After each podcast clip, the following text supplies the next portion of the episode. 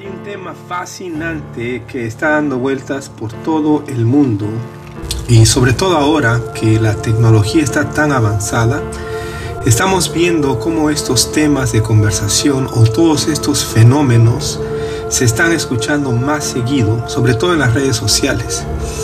Por muchos años, como hombres, hemos quedado impactados con el hallazgo de todos estos lugares que algunos los llaman lugares de adoración o los llaman también lugares donde los antiguos ofrecían sacrificios a sus dioses o simplemente lugares de vivienda, como muchos, por ejemplo, han asumido hasta el día de hoy que los incas del Perú construyeron estas ciudades para vivir en ellas.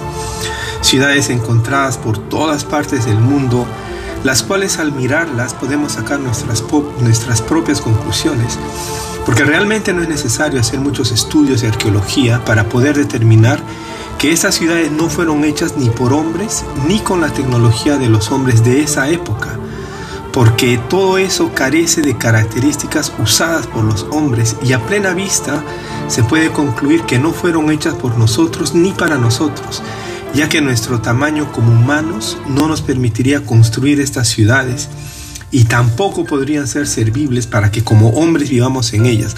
O sea, realmente esas ciudades no nos sirven a nosotros los humanos para vivir dentro de ellas. Hemos escuchado también y leído hipótesis de todas estas ciudades, como por ejemplo, hemos oído que eran tumbas de faraones y que fueron construidas por los esclavos. Historias donde le atribuyen esta arquitectura a los incas o a los aztecas o a los mismos egipcios, pero al final nunca se ha podido comprobar que los antiguos hombres construyeran estos edificios megalíticos. No se ha podido encontrar aún ningún instrumento utilizado para llevar estas obras, ni de cómo eran transportadas estas piedras grandísimas, megalíticas, de un lugar a otro. Muchos han asumido que eran transportadas con sogas y con un ejército de, de más de mil esclavos para transportar una piedra y ponerla encima una de la otra pero al final esa teoría no concuerda con el propósito de esa construcción, porque nadie en su sano juicio, especialmente si se cree que en esa época estos hombres o estos líderes eran más inteligentes que los hombres de hoy, nadie en su sano juicio de esa época construiría una estructura de esa magnitud para que sea una tumba. Eso no va de acuerdo con la inteligencia de los faraones de esa época y pueden suponer el motivo de su construcción, pero no concluyen de cómo las hicieron. Y si sacan una nueva teoría de cómo las hicieron, no saben para qué fueron hechos, ni qué instrumentos usaron, o dónde quedaron esos instrumentos, o de qué material fueron hechos esos instrumentos. He leído también que construyeron rampas para poder subir las piedras, pero no se han encontrado dichas rampas, las cuales tuvieron que haber sido construidas más altas que las mismas ciudades estas, o de qué material fueron hechos estas rampas. Y nuevamente, cómo hicieron estas rampas que tuvieron que haber sido inclusive más laborioso y más pesadas, más pesadas que las mismas piedras, ya que ellas servían para sostener estas piedras que pesaban toneladas. O sea, la construcción de estas rampas han tenido que ser muchísimo más grandes y más pesadas. He oído también a ufólogos diciendo que los extraterrestres la construyeron y que estos son nada más y nada menos los mismos hombres de hoy pero en el futuro. Así de que concluimos que todo prácticamente son suposiciones de ellos y a nosotros que somos los espectadores nos ha tocado únicamente creer lo que nos dicen estos grandes estudiosos.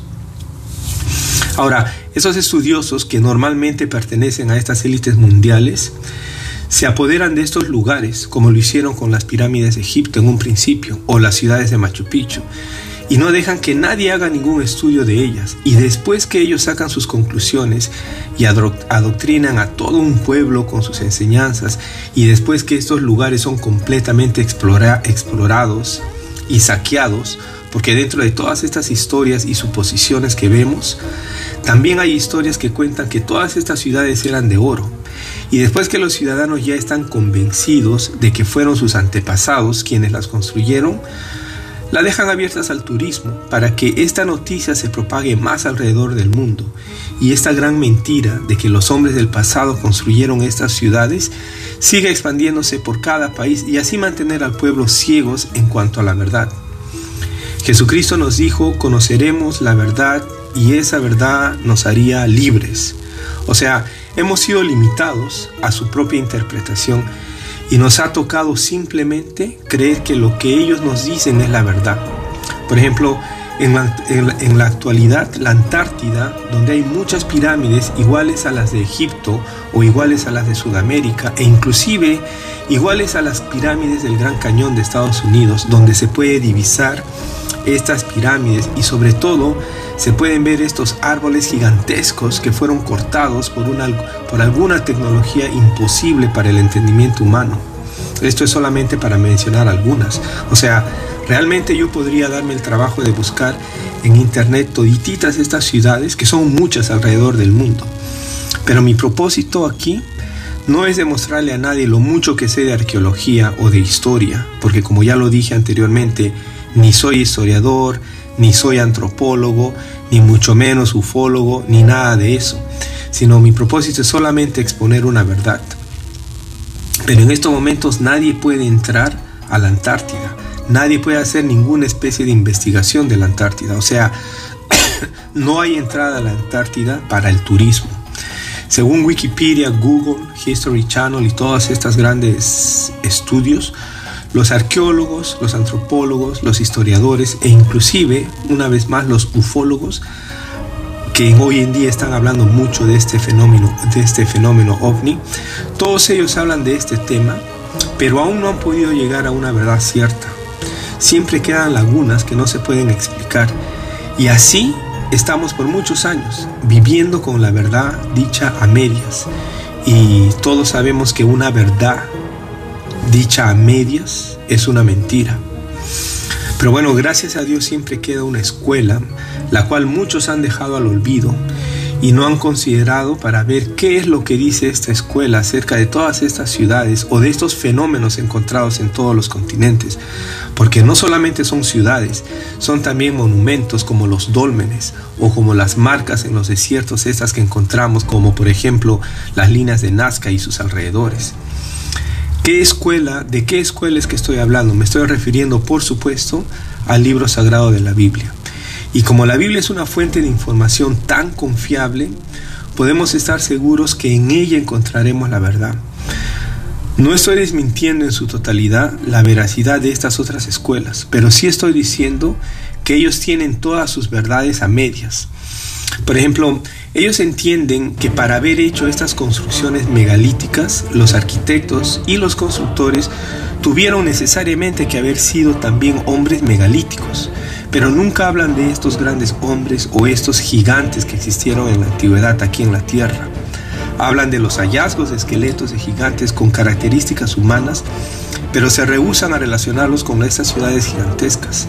Hablan también de restos fósiles de monstruos como los dinosaurios o como los dragones, que más adelante también hablaremos de los dinosaurios y los dragones.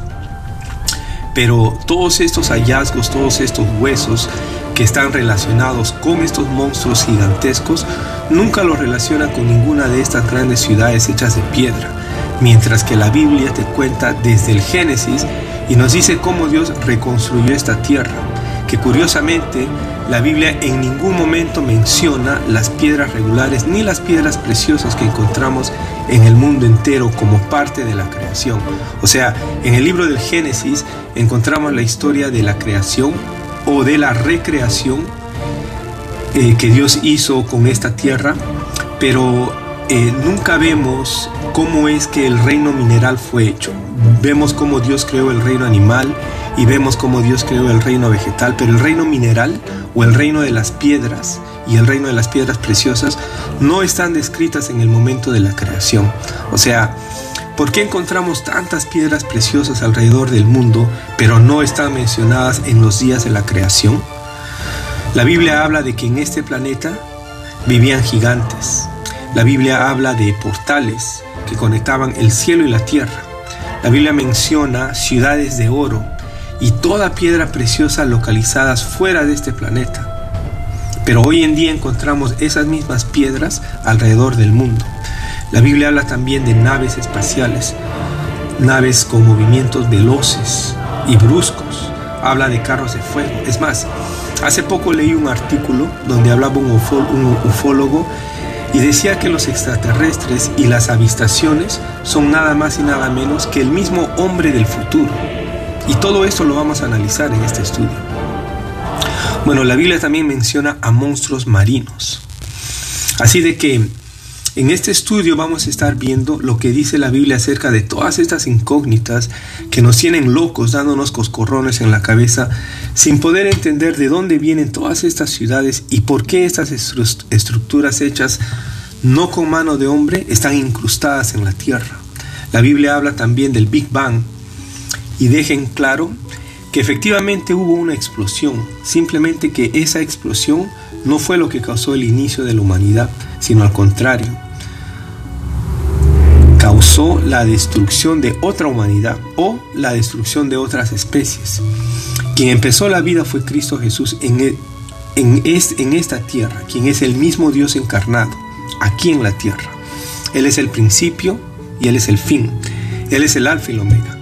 Así de que para los que están siguiendo mis podcasting, ya deben de saber que voy a estar tocando temas bíblicos. Yo siempre he dicho y siempre lo voy a sostener que la ciencia y la Biblia van de mano a mano. Hoy también les digo de que la historia, la arqueología, la antropología, la petrología y ahora todos estos nuevos estudios de la, de la ufología, todos estos también van de mano a mano con la Biblia. Así que este estudio lo voy a estar nuevamente rompiendo en enseñanzas de capítulos. Esta vez pienso yo que me va a tomar unos 6 o 7 capítulos de alrededor unos 15 a 20 minutos cada uno. Pero ya de antemano les digo de que en el primer capítulo vamos a ver lo que la Biblia dice en el libro del Apocalipsis, que es la última revelación de Dios al hombre, cómo describe una ciudad megalítica localizada en el cielo y que desciende de la tierra y en ella desciende a la tierra, del cielo a la tierra. Y en ella un pueblo reconocido como los hijos de Dios. Así que espero que me acompañen y nos vemos en el capítulo número uno. Hasta la próxima.